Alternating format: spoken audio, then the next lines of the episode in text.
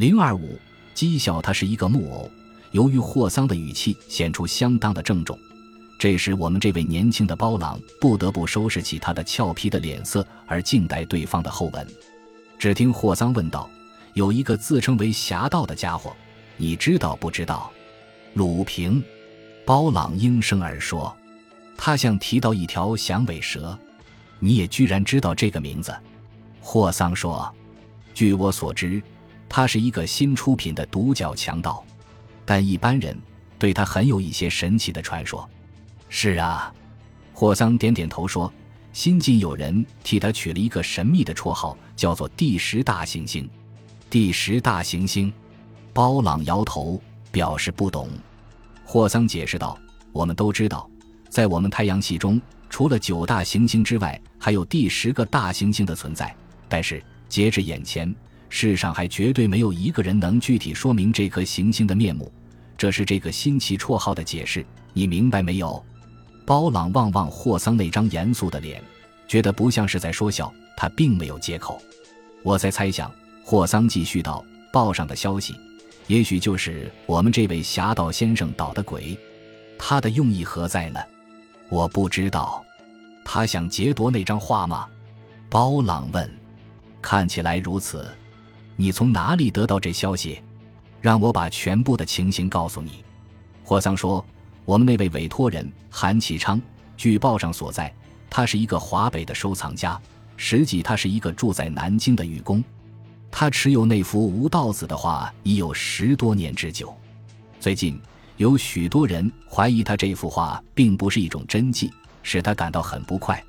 因之，他久已想找一个机会，把这幅无价的实物公诸使者之前。”以博取一个确切的评价，这是他参加这一次展览的动机。不料，他在刚下火车的第二天就接到一封信，是那侠盗先生给他的信吗？包朗插口问。霍桑点点头，他说：“那封信写得很客气。那位侠盗先生在信上说明，他是一个爱好古画的人，久已慕名那幅吴道子的作品。”因知他想向那画主人暂借几天，以便细细的赏鉴。信上还说，这幅画既是无价的东西，他希望画主人把它包装妥帖，放在寓所里面，等候他来亲自领走。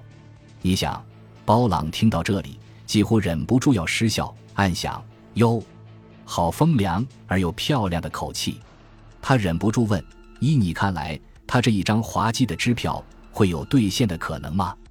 霍桑整理了一下他的蓝缎长袍的衣襟，似冷笑非冷笑的皱皱眉。他说：“事情的确太滑稽。如果他的亲自领走真的成了事实，这岂不有些近于一件神话吗？不但是神话，并且也是件大大的笑话了。”包朗这样补充。但是霍桑忽然沉下了脸，坚决地说：“过去有几件事会证明我们这一个新鲜的角色。”他所开出的支票，并不会从铜栏杆里退回。包朗听霍桑说，他以一种困扰的眼色望望霍桑的脸。他说：“如果我们这位侠盗真想劫夺那幅画，他为什么又要写那封信？谁知道呢？”霍桑含韵地说：“无论如何，这里面必然有些诡计，那毫无疑义。而且，我们那个委托人，他所住的地方很有点不妥当。”他住在什么地方？你认为不妥当？东方大旅社。他为什么要住在这种地方？据他告诉我，自从跨下火车，他不会让那幅画离开过他的视线。而这一次的展览却有五天的期限。他以为他的寓处能和那个会场在同一的地点，似乎可以妥善点。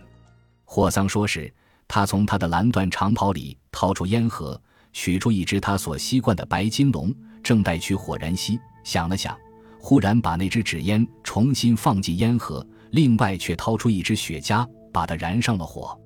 包朗在一旁看着霍桑这种小小的动作，不禁暗暗点头，向他露出一个会心的微笑。一个宁静的上午，在这两位青年侦探家的谈话中，轻轻溜走了小半个。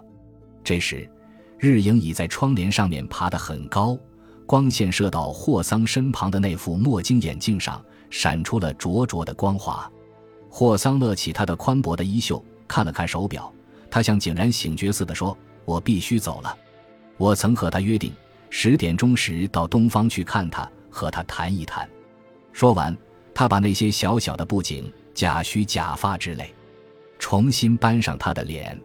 霎时间，我们这座小小的舞台上，不需要锣鼓的帮忙，转眼却已变换了局面。